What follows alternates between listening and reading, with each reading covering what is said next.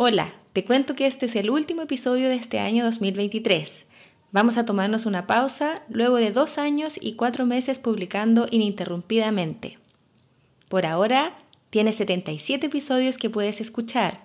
Además, entrando a somosatsubis.de, encontrarás más contenido que te orientará en tu búsqueda de una Ausbildung, porque creemos que mientras más información tengas, mejores decisiones vas a poder tomar en tu camino migratorio y profesional en Alemania. Quisiéramos darte las gracias por escucharnos y recomendarnos. Gracias por los correos y mensajes que nos hicieron llegar. También agradecer a todas las personas que han sido parte de este proyecto, compartiendo parte de sus vidas, experiencias y conocimientos. Soy Renata Mesa Poblete y ahora sí, vamos al episodio. Somos Atsubis.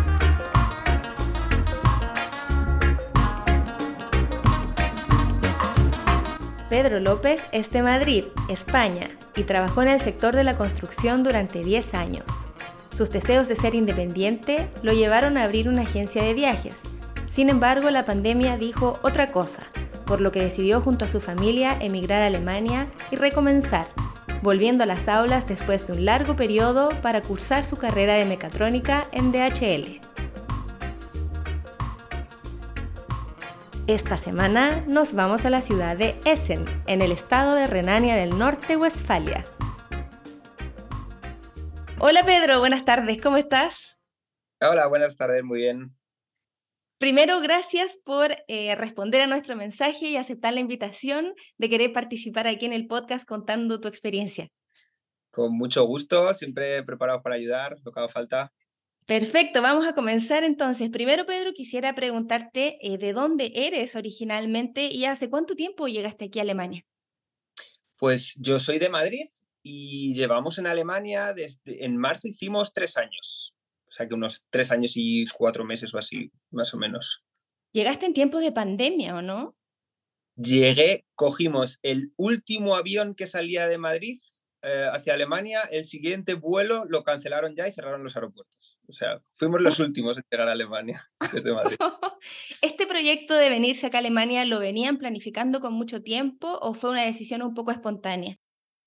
Pues si vinimos en marzo, empezamos a planearlo en diciembre.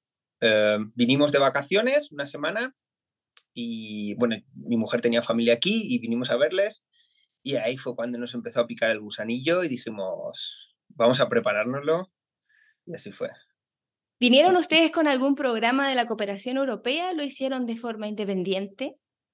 Eh, pues como teníamos suerte de que teníamos familia aquí, pues no nos hizo falta eh, ningún programa. Nos acogieron en casa la familia y, y, directamente teníamos algo ahorrado y no nos hizo falta ayuda extra. Cuéntanos un poquito a qué te dedicabas en Madrid antes de venir a Alemania y qué fue realmente lo que te hizo, que te picó ese gusanillo que dijiste de querer venir. Bueno, pues la historia es, es un poquito rocambolesca, larga. Eh, yo eh, trabajé en la construcción en España, 10 años estuve trabajando.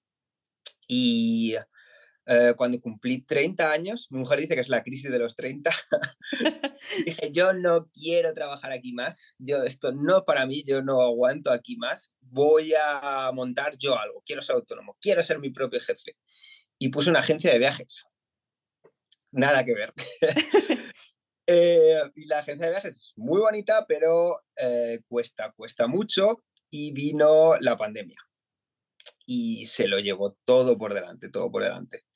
Eh, entonces tenía experiencia en el tema obra, ¿no? O sea, herramientas y tal, y en tema oficina también.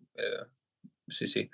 Y ya te digo, o sea, se llevó todo por delante la pandemia y dijimos, vámonos, vámonos, ahora sí que sí, es el momento. Cuando llegaste acá a Alemania, ¿tú ya conocías el sistema de Ausbildung y venías ya decidido que querías hacer una formación profesional o llegaste con la idea primero de trabajar? Eh, yo quería trabajar. Yo quería trabajar. Yo soy una persona que no puede estar quieta y tengo que trabajar. Y al tercer día de llegar aquí, empecé a trabajar sin hablar, solamente hello, eh, chus, sabía decir. y me busqué un trabajo y me puse a trabajar. Lo Ausbildung llegó eh, más adelante. Mm. Transitemos un poco ahora desde ese trabajo a tomar la decisión de la Ausbildung. ¿Cómo fue ese camino? Pues eh, yo no hablaba apenas alemán y, es un agobio enorme estar en un país que no, aunque lo conozcas por fuera, pero en el que no te puedes comunicar.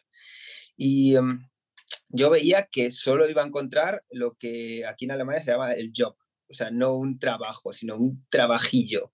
Yo trabajaba de repartidor de paquetería y yo dije, es que tengo ya más de 30 años y yo no me quiero tirar toda la vida tampoco trabajando de repartidor de, paquetería. Yo tengo que hacer algo más. Yo valgo para más. Y em, hablando con amigos, me dijeron, oye, ¿por qué no, no tienes esta opción? ¿Por qué, no, ¿Por qué no estudias algo que te guste o miras algo que te guste? Y la ventaja que tiene es que no es como en España, sino que estudias y a la vez recibes dinero. Entonces puedes sobrevivir. Vamos, vamos a probar, vamos a probar hay muchas opciones, son más de 320 opciones. ¿Cómo tomas tú la decisión de decir, bueno, esto es lo que me quiero dedicar, esto es lo que quiero hacer, que igual transitas un poco de la construcción a la Ausbildung de mecatrónica que estás haciendo ahora? ¿Cómo, ¿Cómo llegas a decidir? Yo dije, ¿qué puedo hacer yo? ¿Qué sé hacer? Yo soy muy hábil con las herramientas, con las manos. Yo en casa, antes de tener ni idea de electricidad y nada, yo reparaba, yo cogía la batidora, eso me rompía y la reparaba, yo cogía la lavadora, se rompía y la reparaba solo porque siempre he sido muy manitas. Y me picaba muchísimo la curiosidad por la electrónica, todos los aparatos electrónicos, cositas chiquititas, chips y todo eso. Y dije, soy bueno con las herramientas, soy bueno con la electrónica, electromecánica, mecatrónica, esto tiene que ser lo mío. Sí, sí. ¿Te costó mucho tomar esa decisión? Porque igual es un proceso de reflexión que hay que hacer y también el hecho de comenzar a estudiar después de los 30 también es un desafío enorme y además en alemán. Pues a mí me costó un poco decidirme, pero hay, un, hay una cosa que sí se lo quiero decir a todo el mundo, que, que lo tenga muy en cuenta, la gente sobre todo que ya tiene una edad y que quiera venir. Todo el mundo te va a decir, eh, eres muy mayor, una Ausbildung la hace una persona con 16, 17 años tú no puedes, tienes que tener un idioma, tienes que tener perfecto todo. Si a ti te gusta y quieres hacerlo, es que, es que da igual lo que te digan, o sea, te va a salir, te sale de dentro, al final lo haces, porque te gusta y porque eh, más que un trabajo socio. Si te gusta, lo vas a hacer, lo vas a conseguir. ¿Cómo te informaste, Pedro, acerca de las opciones que existían dentro de la mecatrónica? ¿Empezaste a mirar primero en el lugar donde vivías, qué empresas? Porque hay muchas que ofrecen esta, esta opción de Ausbildung. Sí, eh, yo para, para, aprender alemán, porque como no tenía mucha idea, eh, descubrí una, no sé si puedo dar publicidad. Sí, claro. Eh, una aplicación que se llama Tandem, que es bastante conocida eh, y conocí ahí a un señor alemán, eh, que es, uno ah, es mi segundo padre. él quería aprender español y yo quería aprender alemán. Y este señor, eh, yo hablaba con él cuatro horas todos los días, fuera de broma, cuatro horas. O sea, nos contábamos la vida entera. El señor estaba jubilado, tenía mucho tiempo, yo aprendía muchísimo, pero hablábamos de, yo qué sé, del tiempo, de lo que sea, cuatro horas. Y un día con la conversación me lo dijo, oye, ¿por qué no nos preparamos algo? Yo te echo una mano, nos, ponemos los dos, preparamos los documentos y el hombre con su edad se sentó conmigo, preparamos toda la documentación, él me explicó empresas, me decía, busca aquí, él se metía en internet en su tiempo libre, me buscaba también páginas, yo por otro lado, la agencia Arbeit, um, que si otra página web del otro lado, buscando en todos los sitios, él me decía, llama a esta empresa y diles esto, esto, esto y esto, yo llamaba, por favor, tienen ustedes eh, opciones de Ausbildung. O sea, nos movimos gracias a él, desde luego, pero nos movimos eh, bastante. Qué bien, fue perfecto tu tándem, ¿no? Porque él tenía el tiempo, las ganas, ¿no? Y también fue como tu mentor al final. y una paciencia que tenía el hombre, otra cosa no, pero paciencia me tenía. la de horas que nos hemos tirado con la R. ¡Wow! Pero te sale muy bien. Sí, bueno, bueno, me ha costado horas, horas, sí, Qué bien, qué bueno. Yo creo que eso es un muy buen dato también para la gente que nos escucha. Esa aplicación es gratuita y puedes encontrar personas en el área donde tú vives y las personas jubiladas también son muy activas aquí y como dices tú, tienen tiempo. Yo creo que puede ser un perfecto match para, para aprender alemán. Y, aman el español. La gente aquí ama el español, el idioma. Me pasa que a veces hablo por teléfono en el trabajo, espera que me está llamando mi mujer y cuando me giro están todos con la boca abierta mirándome. ¿qué, qué, qué pasa? ¿Qué he dicho? qué bien suena el español, me dicen. Alucinan y les encanta. O sea, gente, pues eso, con una edad ya que ya no tiene, tienen mucho tiempo libre y quieren aprender español, eh, descubren este tipo de apps y, hay, hay, que aprovecharlas, claro. Nosotros tenemos que aprovechar cada cosa que podemos encontrar para aprender. Mm. Sin duda, y te puedes encontrar con muchas sorpresas como en este caso, ¿no? Que de alguna forma él también te impulsó y te ayudó a encontrar la Ausbildung. Este proceso de, postulación no son rápidos ni tampoco son fáciles. Entonces yo quería preguntarte un poco cómo fue la entrevista laboral que te hicieron, cómo fue las preguntas también y todo el proceso para poder entrar a la empresa. Pues como yo tengo el hándicap de que soy mayor, tengo familia, pues todas las preguntas iban un poquito orientadas en ese aspecto. Eh, ¿Cómo te sientes eh, al tener eh, chicos de 16 años a tu lado? ¿Vas a tener tiempo para estudiar? ¿Tu familia te va a dejar? siempre iban orientadas a ese tema porque yo creo que ellos, y es normal, lo entiendo perfectamente, tienen miedo de que tú interrumpas la porque ellos invierten dinero y tiempo en ti. Entonces, si, si tú interrumpes, es, un fracaso. Entonces ellos se quieren asegurar de que, de, que, de que vas a seguir ahí. ¿Te preguntaron si tenías hijos o no? Eh, pues si te digo la verdad, no lo sé. Yo creo que es que yo siempre voy diciéndolo lo primero, yo tengo dos hijos, yo tengo dos hijos. Entonces, igual llegué yo allá a la entrevista, me senté en la silla y le dije, tengo dos hijos. De una nomás, para que sepan. Claro, claro, directamente, porque no, es una cosa que no hay que engañar, ¿no? La, verdad por delante. ¿Cuáles fueron, tú crees, las em, ventajas que jugaron a tu favor o que tú usaste también a tu favor en el hecho de, presentarte a la empresa? Un poco para que la gente se haga una idea, ¿no? Estas que siempre nos preguntan, ¿no? Tus fortalezas y debilidades. Pues eh, a mí este hombre, mi amigo de Tandem, me dio un consejo y me dijo, véndete. ¿Tú has sido vendedor? Pues véndete. Tienes que saber venderte. Y eso hice. Yo les hablé de que había utilizado todas las herramientas del mundo. Digo, a lo mejor no sé cómo se llaman, pero las sé utilizar y las trabajo perfectamente. Eh, otra cosa que tienen que estar seguros es que yo no voy a interrumpir mi Outbuilding porque ya tengo una edad y yo no me puedo permitir perder más tiempo en otras cosas.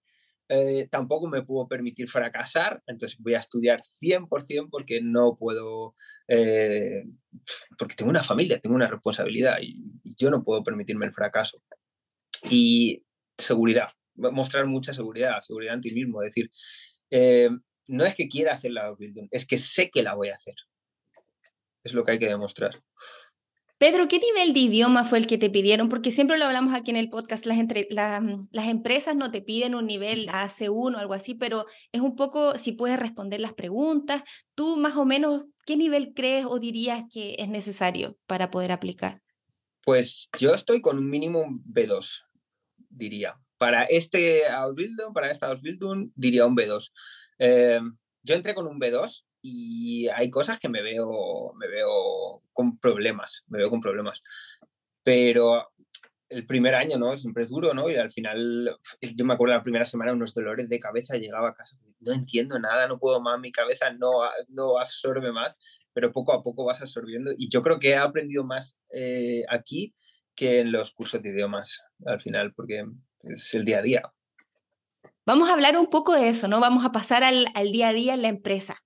Cuéntanos un poco, bueno, cómo empieza tu día, cuáles son las tareas que tienes que hacer y cómo ha sido también la relación con tus colegas.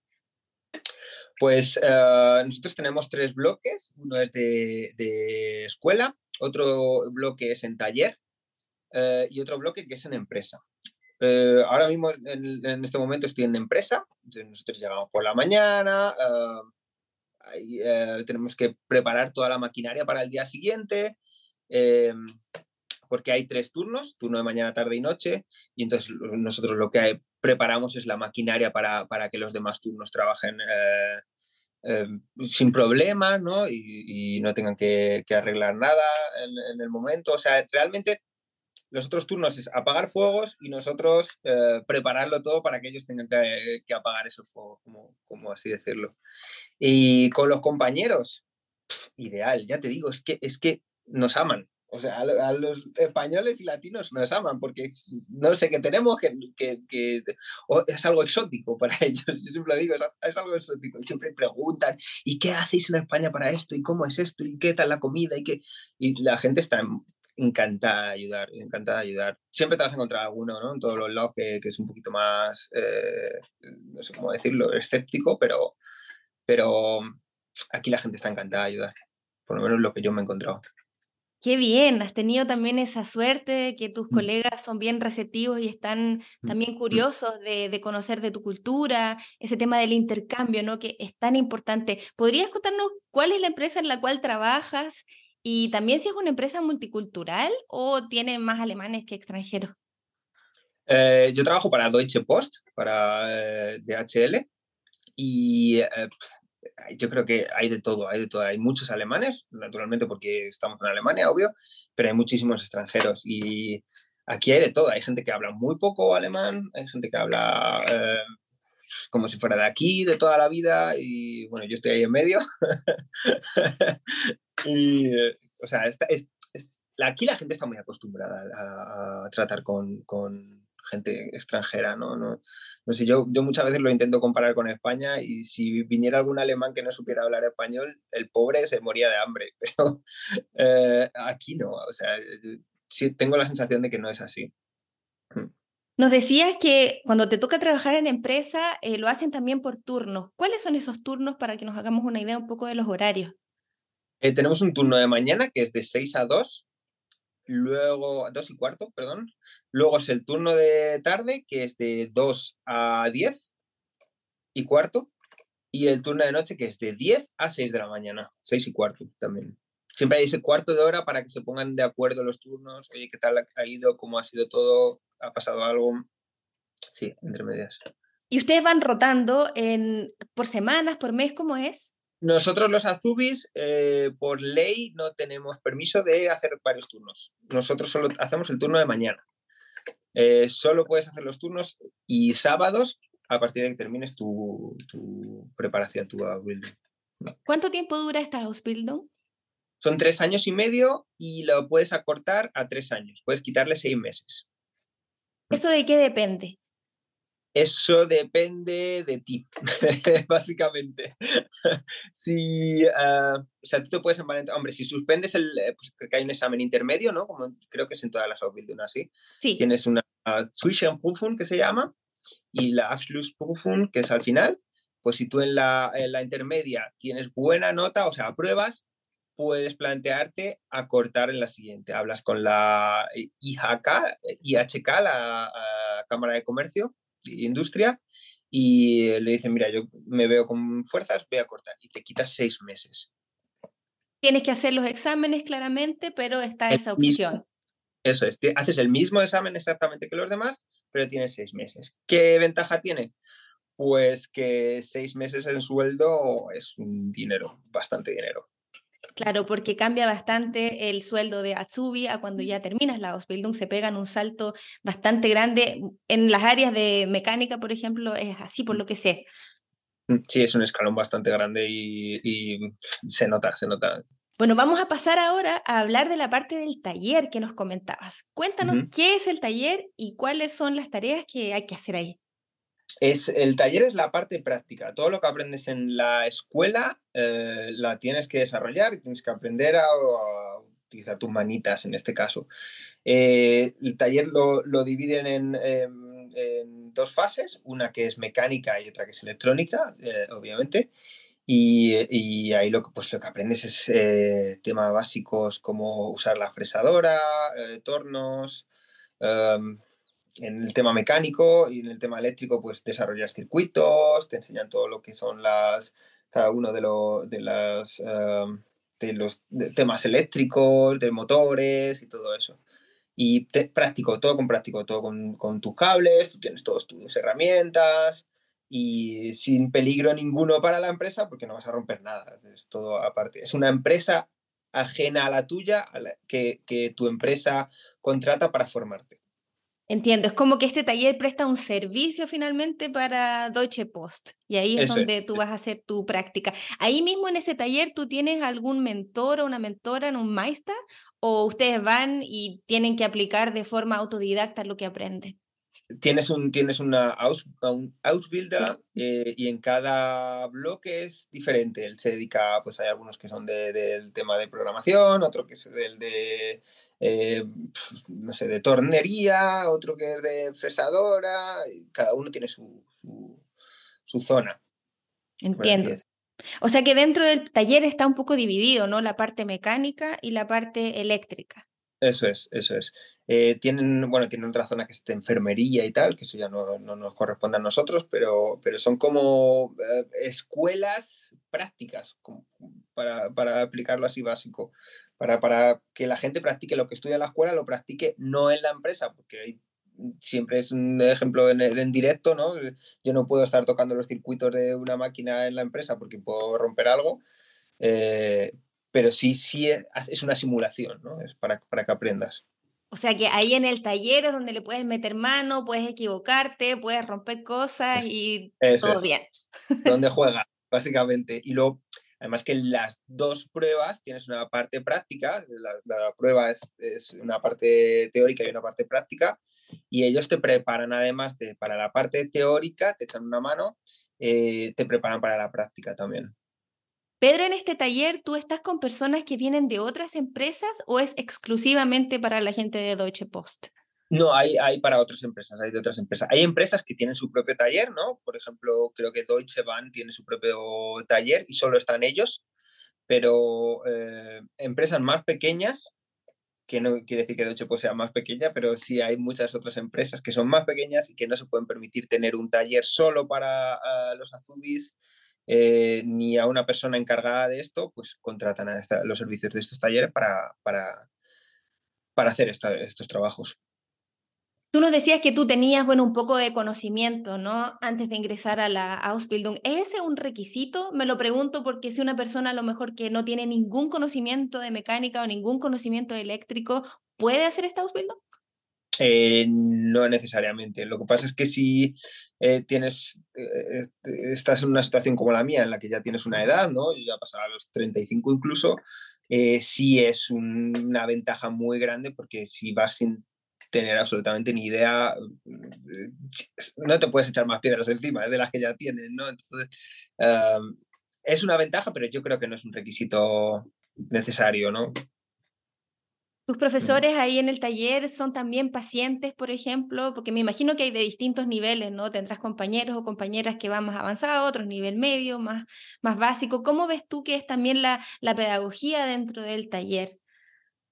Uh, lo he dicho, o sea, están tan acostumbrados a tratar con todo tipo de gente que tienen una paciencia que yo no tendría, eh, que es increíble. O sea, hay muchas veces que, te explican algo, a mí, a mí me pasa muchísimas veces, me explican algo y te ven con cara de póker porque no se entendía absolutamente ni una palabra y, eh, y, se dan cuenta al momento y te, te, lo explican con otras palabras. Yo muchas veces le digo, a mí háblame como si fuera un niño y te lo explican como si fueras un niño, o sea, están acostumbrados porque lo, lo tienen todos los días.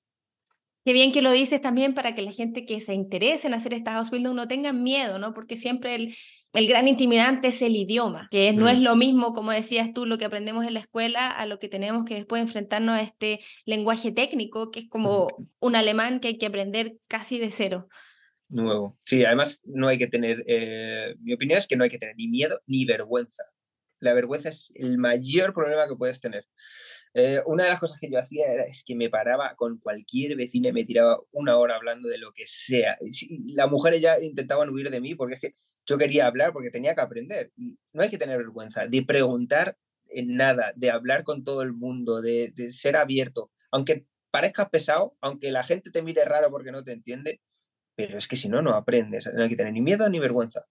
Hoy en día también tenemos una ventaja muy grande, que es que tenemos internet y cuando todavía hay cosas que después de que el profesor me la ha explicado 70 veces, no las llego a tener al 100%, yo llego a mi casa, me busco un vídeo en YouTube y siempre hay un tutorial en castellano perfecto de alguien que te lo explica exactamente lo mismo. Eh, si no lo puedes ver en alemán, lo puedes ver hasta en inglés si quieres, si, te es más fácil. O sea, es que hoy en día todos son ventajas. Es cierto. Es, es, difícil hasta para ellos, para los que han nacido aquí en Alemania, muchas veces me lo dicen. Yo me tengo que aprender las palabras de memoria porque no las, eh, no las sé, porque es, es, todo un vocabulario nuevo. El vocabulario técnico no, no lo tienes ni siquiera en tu idioma natal, es, es algo técnico, o sea, no, no se usa al día, al día al día, ¿no?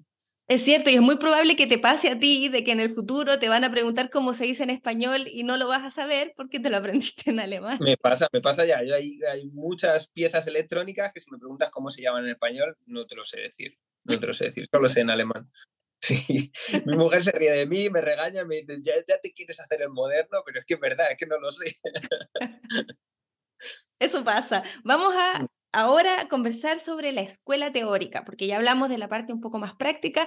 Entonces, uh -huh. cuéntanos un poco cuáles son en el primer año las asignaturas que tuviste.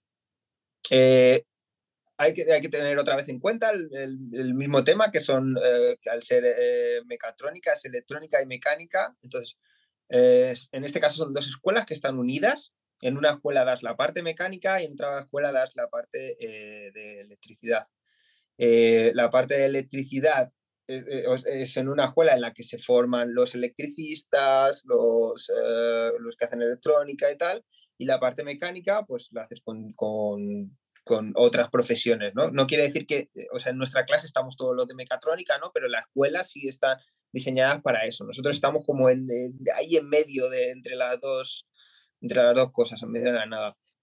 Y por asignaturas, pues tenemos de todo, desde política, economía, damos inglés, damos alemán y luego temas más eh, basados en, en, mecánica y en electrónica, que son uh, materias así de electrónica, mecánica, matemáticas, uh, más, más, basados, ¿no? Pero así en general son los, los, los, de, los que se dan en el instituto realmente, política económica, inglés, alemán, la parte, por ejemplo, de matemáticas o de electrónica, ¿son niveles avanzados o tú dirías que es un nivel que, con el que nosotros salemos de la, de la escuela ya podemos afrontarlo bien? Pues tienes que tener un bachiller, no sé cómo será en Sudamérica, pero en España es un bachillerato mínimo. Yo estudié bachillerato, pero no era por la parte de ciencias, era, era por la parte de letras que se llama. Yo estudié latín y griego, que no tiene nada que ver. y entonces tuve que poner al día rápido. Eh, pero el primer día, o sea, la primera semana es tan básico, es todo tan desde cero, que, que al final lo cogen, ¿no? Sí es verdad que avanzas rápido, ¿no? Es en una semana te vas a poner al día sí o sí. Eh, y si no, eh, si no estás si no te pones las pilas, eh, luego en casa es tu problema, ¿no? Pero sí te lo dan todo desde cero, si, te, si, si lo coges rápido. Pedro, ¿ya te han hecho pruebas o exámenes? Sí, sí, de hecho he tenido notas, tienes calificaciones como en el colegio normal a final de año. Tienes, igual que en el colegio, tienes tus asignaturas con su nota, su nota final.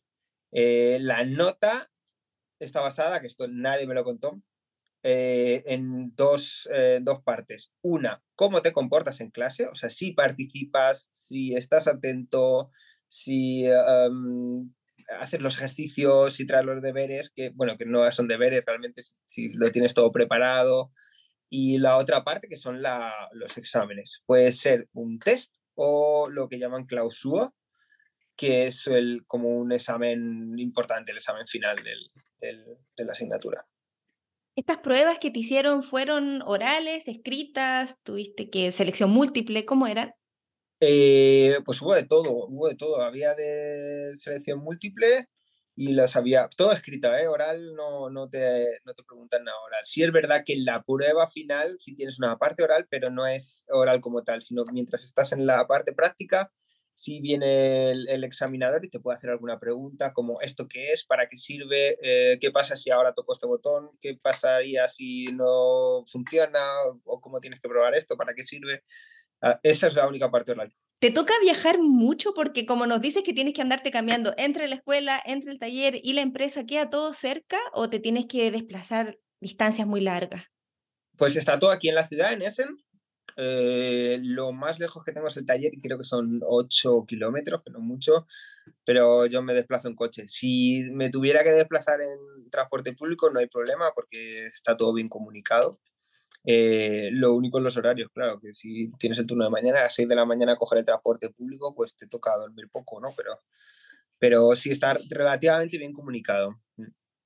Qué bien.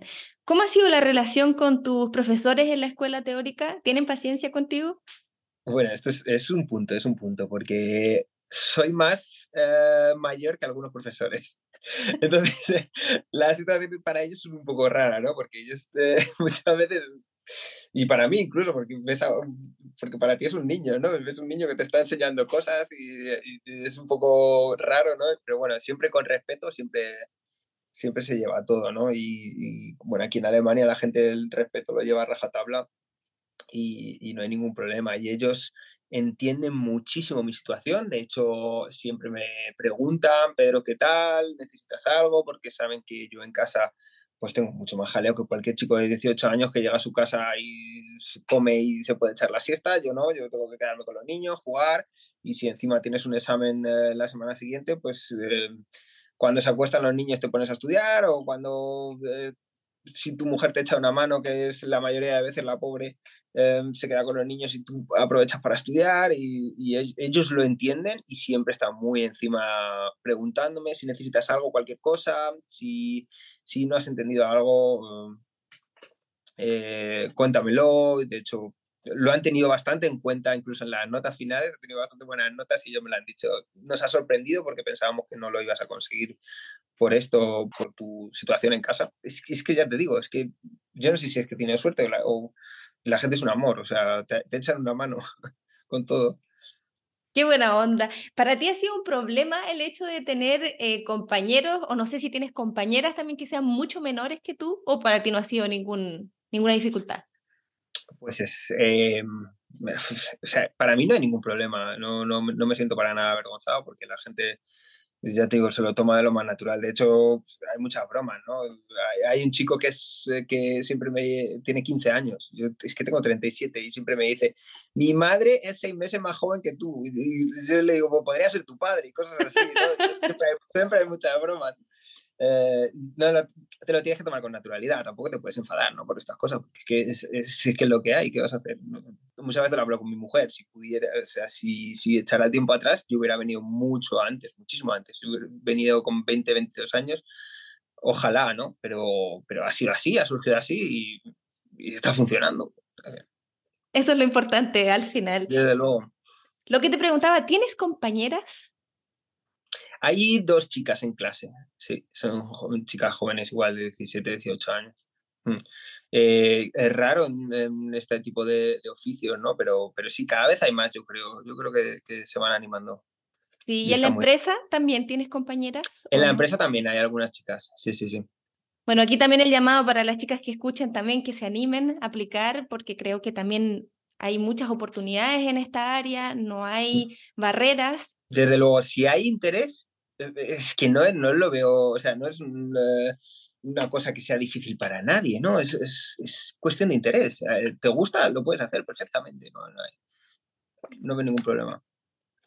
Pedro, ¿cuáles han sido los momentos más difíciles para ti desde que llegaste acá a Alemania, considerando también haciendo esta Ausbildung? Pues el principio, 100% el principio es una cosa que yo le recomendaré a todo el mundo cuando me pregunta, es ven con todo el idioma que puedes. Si puedes tener mínimo un B1, vente con un B1 mínimo, porque como vengas, como vine yo, mira, se me pone la piel de, te lo estoy contando, se me pone la piel de gallina porque lo pasábamos muy mal. Desde, se te cuelan en la cola del supermercado y, y esa impotencia de no poderle decir a la persona, oye, que estoy yo delante, y te tienes que callar y es una situación de impotencia de pueden hacer conmigo lo que quieran, cualquiera, y yo no me puedo quejar porque no sé.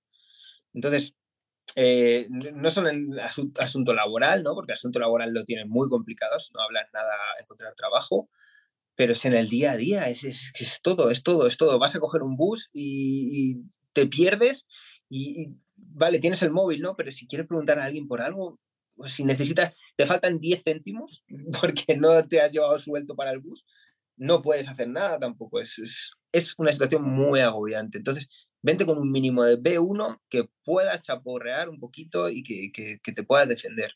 Defenderte, más, más que nada. Mirando en retrospectiva, ¿no? Lo que dice que se te pone la piel de gallina, ¿crees que has cambiado tú cuando miras al Pedro de, de Madrid, al Pedro de ahora? Eh, yo diría que no. A ver, sigo siendo la misma persona, ¿no? O sea, el, lo que yo cuando me vine, yo siempre decía, si me tengo que volver, ¿qué es lo peor que me puede pasar?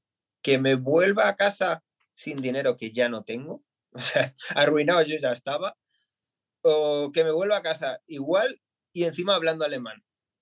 Es que siempre veía la ventaja y, ante estas situaciones, yo soy una persona que, siempre ve el punto bueno, ¿no? Decir, bueno, eh, he perdido todo lo que tenía, mis muebles que me los traje de España, lo que sea, lo he perdido todo, pero, pero me voy hablando alemán. A lo mejor encuentro en España otro trabajo hablando alemán, ¿no? al final, em, positividad, porque si no, se te cae el mundo encima.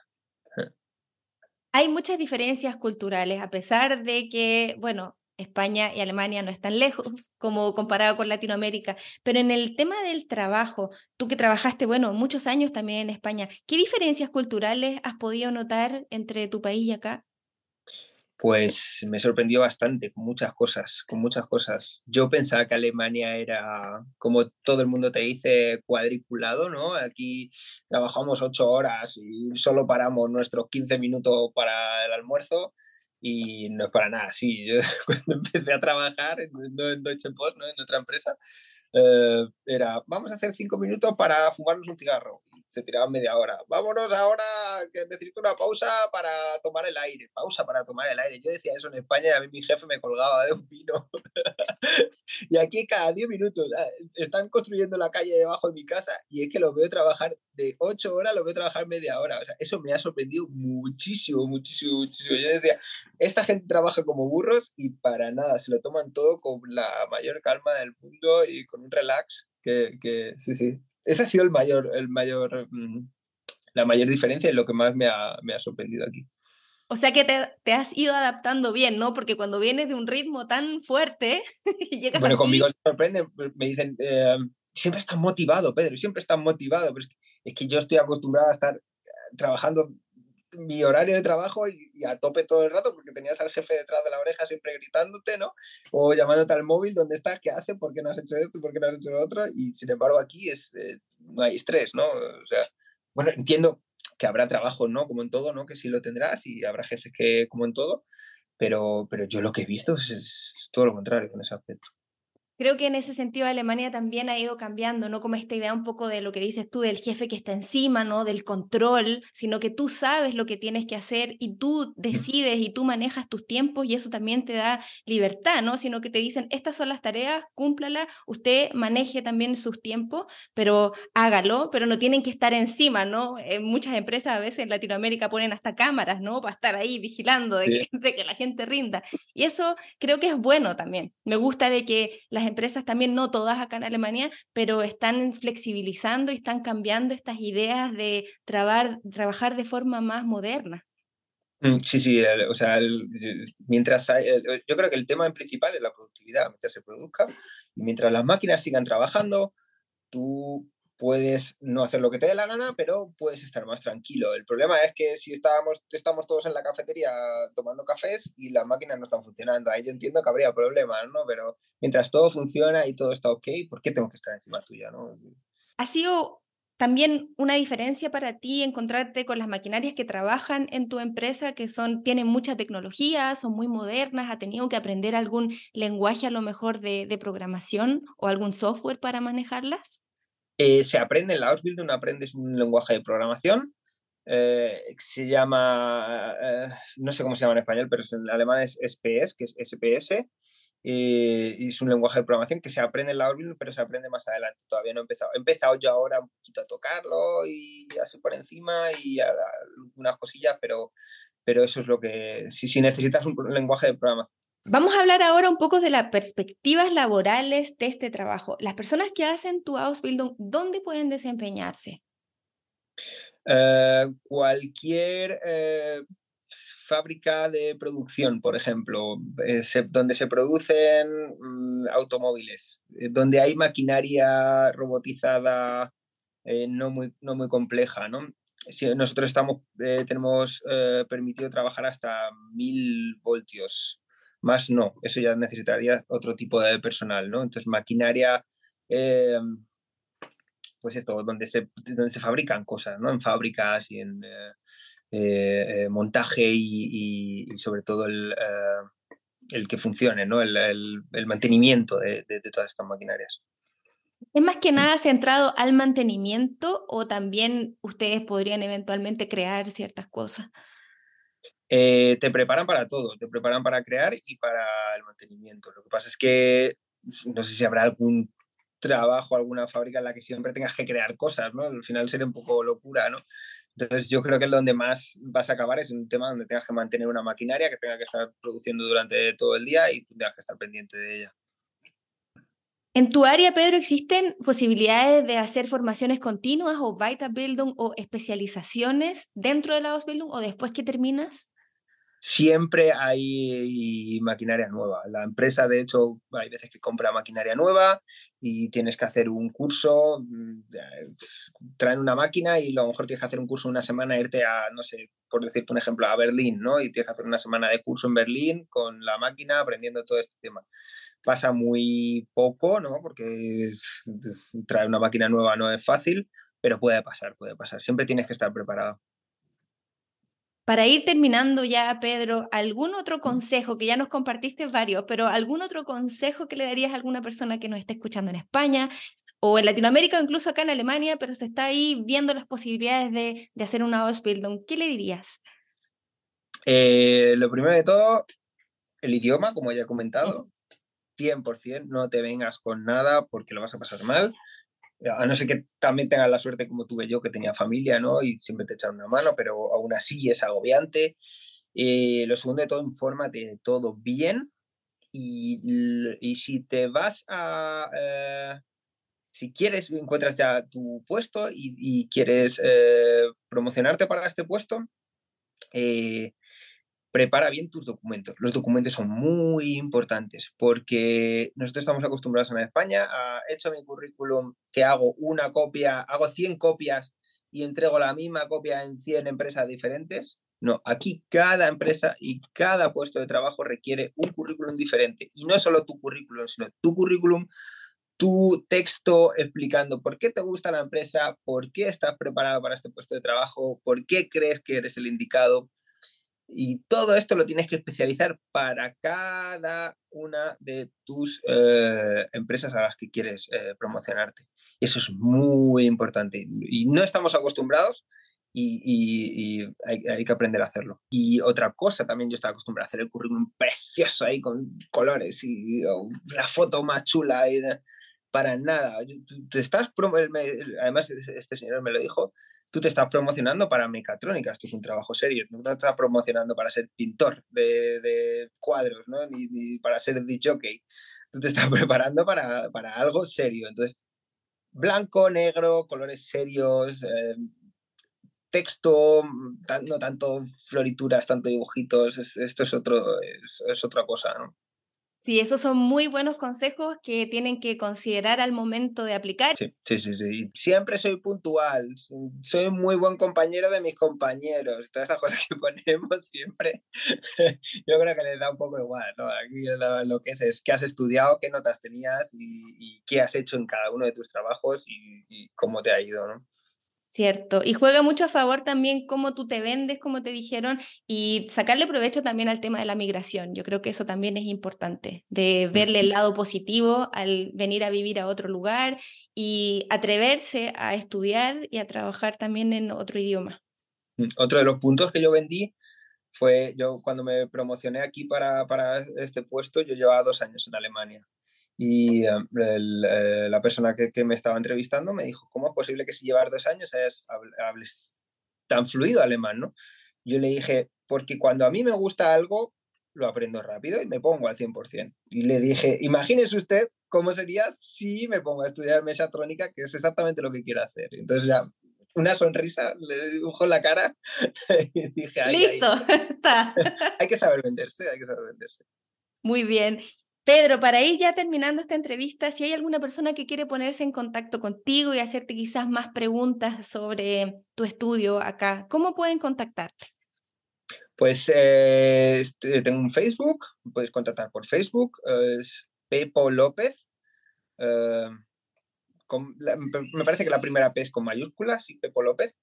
Eh, me podéis buscar ahí, preguntarme lo que queráis.